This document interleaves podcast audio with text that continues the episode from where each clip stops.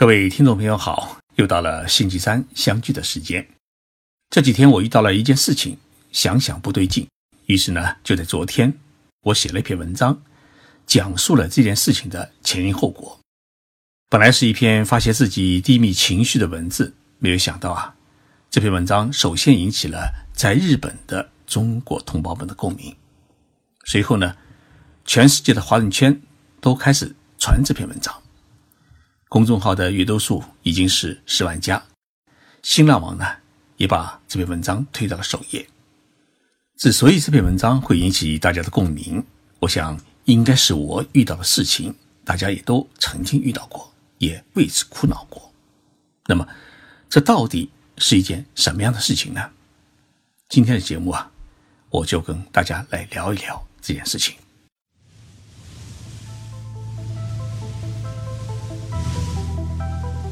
任你波涛汹涌，我自静静到来。静说日本，冷静才能说出真相。我是徐宁波，在东京给各位讲述日本故事。半个月之前，一位国内的朋友跟我联系，说他的一名亲人身上呢有好多毛病，希望到日本来检查治疗，请我呢无论如何帮忙。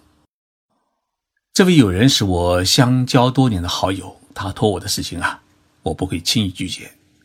但是呢，医院不是我开的，要搞定这位病人的检查与治疗，我自己呢自然是没有这么多的精力。于是就把这搞定医院的活交给了我们下属的旅行社的社长，因为旅行社呢与日本的医疗中介公司有合作。旅行社的社长看了病人的基本情况与要求，跟我说啊。这位病人呢，以前动过癌症手术，心脏也有问题，还有糖尿病，还想做一个脑部检查。那么这样一来的话呢，至少需要搞定三家医院，因为癌症医院是不看糖尿病的，而糖尿病专科医院呢是不看心脑血科的。于是，我们的员工跟相识的日本医疗中介机构联系，那么中介机构也挺帮忙。虽然到了年底啊。各医院预约呢已经全部满了，但是他们还是通过各种关系，最终替我的友人呢搞定了十二月中旬的三天检查。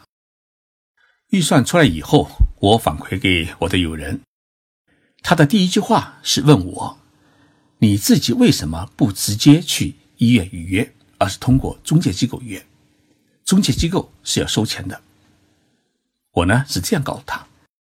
因为日本的医院啊，都已经不怎么相信我们中国病人，有的病人啊不付医药费逃走的事情都有，所以呢，多数的日本医院规定中国人到日本看病，他必须要通过他们认定的中介机构介绍才愿意接受，这就意味着中介机构要承担起担保的责任，那么他们适当收费呢也是合理的。他问的第二句话是。为什么还需要支付翻译费？你不能帮忙翻译吗？我告诉他，日本政府规定，不懂日语的外国人到日本体检也好看病也好，必须要有专业的医疗翻译陪同，因为涉及到医学专门知识，我呢还不够格。他问的第三句话是：为什么还有一笔病历翻译费？医院难道不能提供中文或者英文的病历吗？我告诉他。很遗憾，日本的医院只提供日语病历，你要看懂，还得委托专业翻译呢，帮你翻译成中文。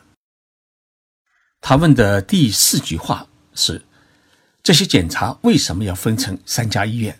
在中国呢，一家三甲医院都可以一次性搞定。我又告诉他，日本的医院呢，专业性很强，分工很精细，而且我们帮你找的。都是病人渴望检查治疗的最好的专科医院。日本没有一家医院敢说他们的所有学科都是日本最棒的。显然，这一笔预算呢，他嫌贵。过了一个多星期，他突然给我发了微信，说：“徐社长，我已经找了一位在东京的朋友，他说能帮忙，预算呢比你们便宜，你就把预约的给退了吧。”我一看这微信就来了气，因为就在不久前。也是一位朋友托我呢，帮他在东京找医生，帮他的亲戚看病，费了好大的精力把他搞定医院，还搞定了医生，还剩下一个星期，突然说不来了。那么医疗中介机构说啊，预约所耗的费用你还得支付。朋友呢说的也很理直气壮，说人都没有到过日本，为什么要付钱？结果这十五万日元的预约的违约金是我自个儿掏了腰包。我给这位友人写了一封长长的信，信是这么写的：有人说啊，我们中国人做事情大多数是建立在利益之上，哪一家便宜找哪一家，觉得货比三家不吃亏。也许大家都被蒙怕了。但是我得告诉你，日本社会做事是建立在相互信任之上，即使价格贵一点，说好的事，赔本也要做，这叫信用。你是我的朋友，你托我的事，我绝对当真当大事，因为信任你。我的员工因为信任老板，全力以赴去联系去落实。医疗中介机构因为知道是徐金波社长委托的，觉得靠谱，于是就。一家一家医院去联系医院和医生，医院因为和中介机构有很好的信用关系，努力调整出时间来接纳你的亲切的检查治疗。整个过程虽然你没有支付一分钱的委托费，我们呢也没有事先付给中介公司委托费，但是为什么有这么多人在替你跑腿？因为在你的背后有一条强劲的信任链。我信任你，大家信任我，于是呢，就形成了一种信用委托关系。但是你今天不是以无法抗拒的理由，而是采用脚踏两头船的做法，突然要取消自己对我的委托，那么也就意味着，从医院到中介到我的员工到我之间的整个的信任链，因为你的不守信而全部断裂。以后再要启用这一条信任链去做事。就变得没有信用，你拍拍屁股走人，那么我今后做事就会变得很难。一个人靠谱不靠谱，首先取决于他在启动做一件事情时是否深思熟虑。你在决定委托别人做事时，是诚心诚意的拜托，还是货比三家搞中投标？如果你是有意搞中投标，那最好自己去找中介公司，不要动用朋友的资源。因为你必须想到，一旦你委托了朋友，你必须要知道自己要承担委托的责任，而这份责任不仅仅是要记恩守信，而且还应有决心呢去承担委托实施过程当中可能产生的费用。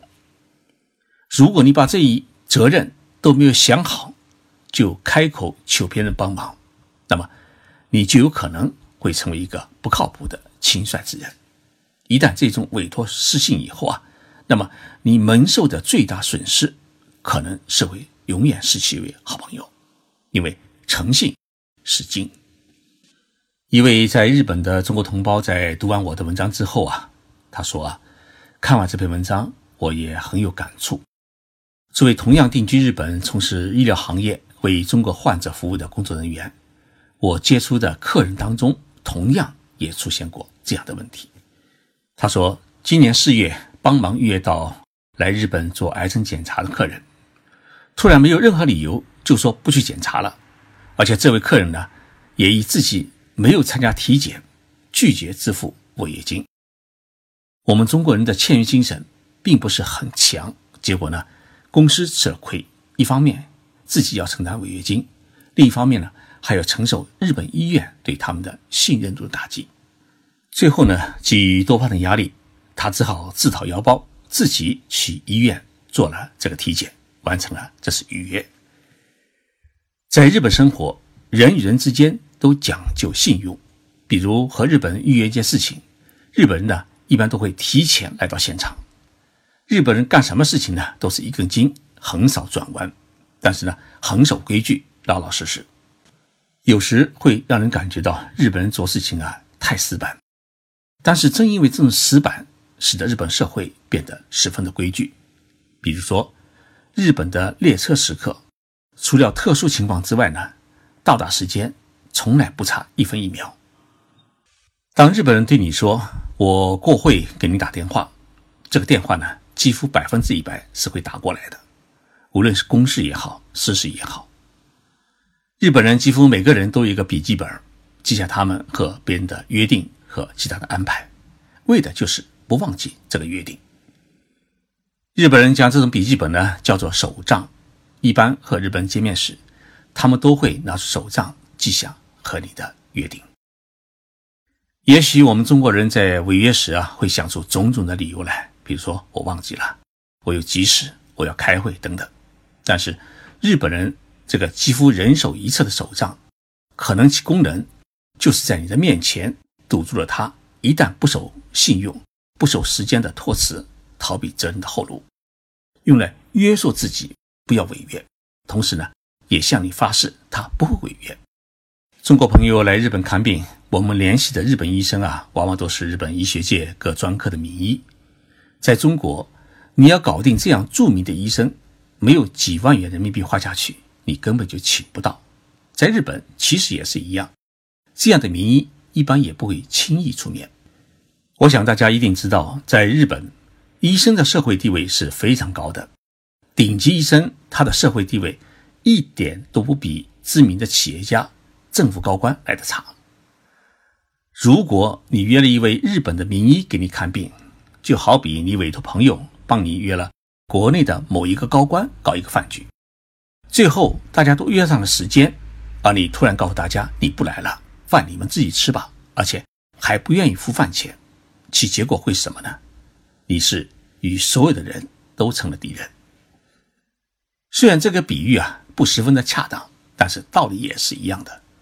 而你之所以敢随意取消在日本的医疗预约，是因为你不怕成为大家敌人，因为你跟大家都不认识，觉得违约也是无所谓。背黑锅的不是你，而是医疗中介公司，是你的朋友，你没有一点的损失。日本政界著名的政治家小泽一郎，他的一个座右铭叫“百计不如一诚”，诚就是诚信的诚。他认为诚体现了日本日常伦理中的分量。日本呢有一句常用的成语，就是“轮眼如汉”。这句话出自中国的古书《礼记》。《礼记》当中啊是这样写的：“王言如丝，其出如轮。”王言如轮，其出如斧。这里是说皇帝的话一说出来以后，就像汗流出来一样，不能收回。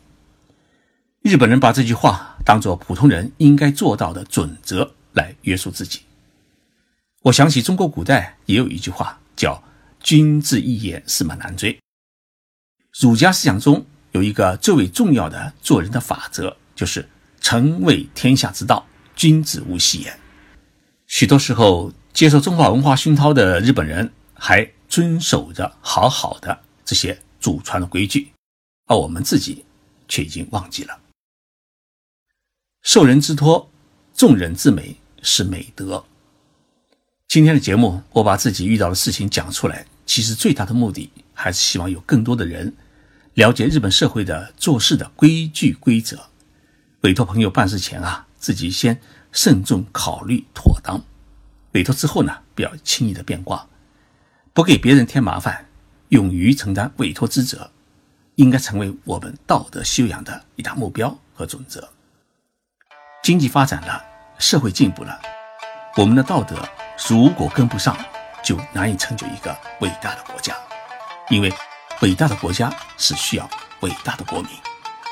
谢谢大家收听，我们周六再见。